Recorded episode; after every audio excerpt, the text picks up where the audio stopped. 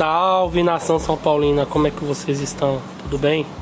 Estamos aí para analisar mais um resultado aí válido pelo Campeonato Brasileiro aí, 17 sétima rodada aí, onde o São Paulo enfrentou a equipe do Grêmio no sábado no Morumbi. Zero para o São Paulo, zero para o Grêmio. O São Paulo iniciou a partida muito bem. Os 20 primeiros minutos aí do São Paulo foram os 20 primeiros minutos muito bom entendeu? O time foi para cima, pressionou a, a, equipe do Grêmio, jogou numa intensidade muito alta. Só que o futebol do São Paulo desapareceu aí, jogou esses 20 minutos e depois o futebol do São Paulo desapareceu. O Grêmio tomou conta aí da partida, teve inúmeras, inúmeras chances aí de, de abrir o placar, inclusive muita reclamação aí referente à arbitragem, referente à VAR, referente à expulsão, que ao meu modo de ver são reclamações aí extremamente é, é, injusta porque a arbitragem brasileira é dessa forma. Ela tanto ajuda como beneficia os clubes. Então o que eu posso falar? Um lance ali meio discutível ali em cima do PP onde eles reclamaram de um pênalti que na minha opinião é inexistente não, não aconteceu até porque o jogador não tinha o domínio da bola mas eles estão contestando e inclusive um dia após o jogo eles pediram a anulação da partida alegando que o árbitro interferiu aí no resultado final da partida. Bom, São Paulo fez uma partida muito mais, muito fraca, entendeu? O clube tinha a chance aí de tava com 26 pontos ganhos de ir para 29 pontos, já que tá dois jogos a menos aí os demais concorrentes de ficar numa ótima situação aí no Campeonato Brasileiro. E infelizmente não, não, não veio o resultado. E agora é focar aí na partida da terça-feira contra o Binacional, aonde já estamos eliminados aí da Copa Libertadores da América.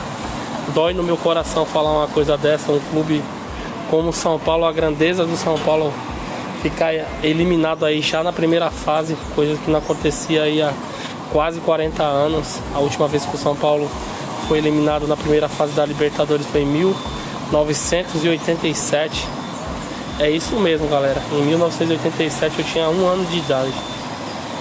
O que podemos fazer, né? Só lamentar essa situação aí que o São Paulo se encontra. Bom, vamos aí tá fazendo análise individual aí de cada jogador.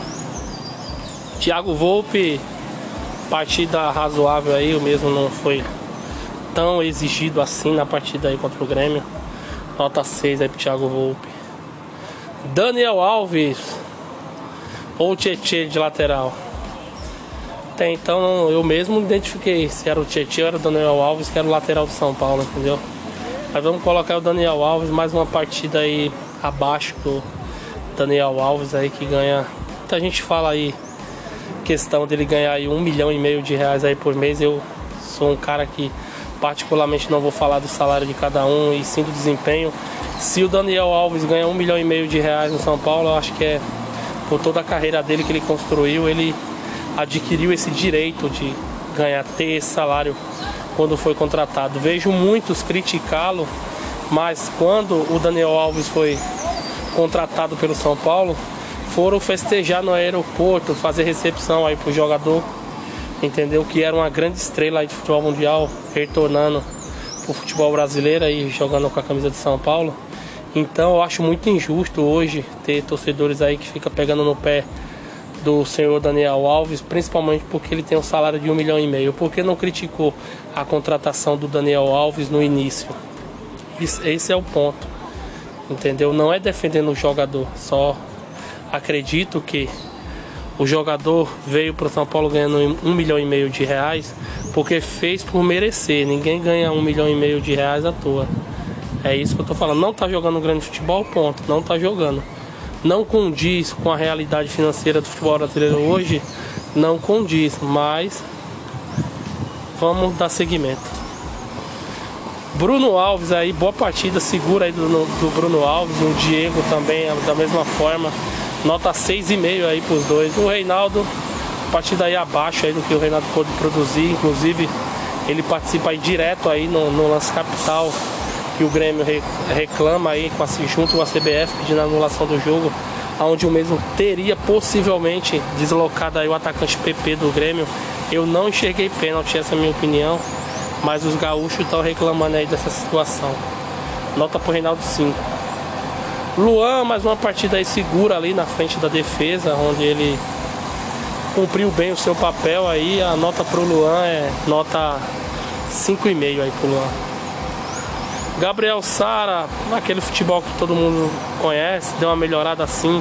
Garoto da base aí tem muito que evoluir ainda, mas futebol aí do Gabriel Sara ficou devendo dessa vez, nota 5.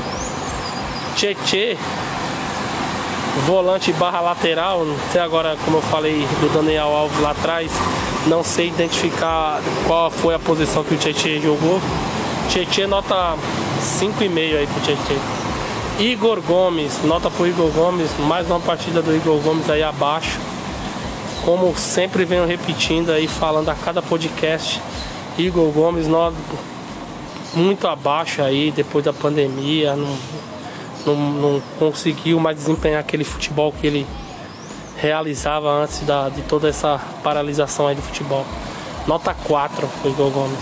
Luciano, um jogador muito brigador, espírito guerreiro, se assemelha muito com, com o Leandro, Leandro Guerreiro, nos anos aí de 2006, 2007 aí que envergou aí a camisa tricolor. Luciano aí, nota pro Luciano, nota 7 pela espírito guerreiro dele. O Brenner, partida apagada do Brenner, não teve muita chance, a bola não chegou. Como um todo aí, a, o time do São Paulo aí não fez uma boa partida aí nesse, nesta noite de sábado aí. Nota do Brenner aí, nota 5. E o técnico Fernando Diniz aí pela teimosia, por demorar tanto em mexer no time, por não ter outro esquema tático, sempre repete o mesmo esquema tático, sempre joga da mesma forma. Nota do Fernando Diniz aí, nota 3 pro Fernando Diniz.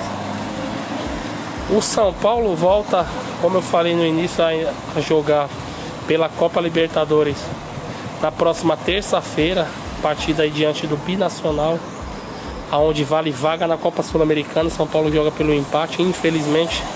Não gostaria de estar falando isso aqui, mas é a realidade, é o que temos. São Paulo joga aí pelo empate para garantir aí a vaga na Sul-Americana. E domingo temos aí uma decisão aí contra a equipe do Fortaleza, a partida válida aí pela Copa do Brasil, isso mesmo. Domingo tem Copa do Brasil, São Paulo joga pela Copa do Brasil contra a equipe do Fortaleza.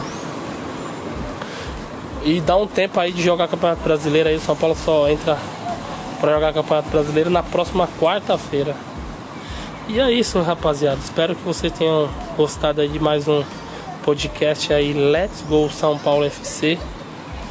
Se gostou, segue, compartilha, indica aí pros amigos. Vamos crescer juntos.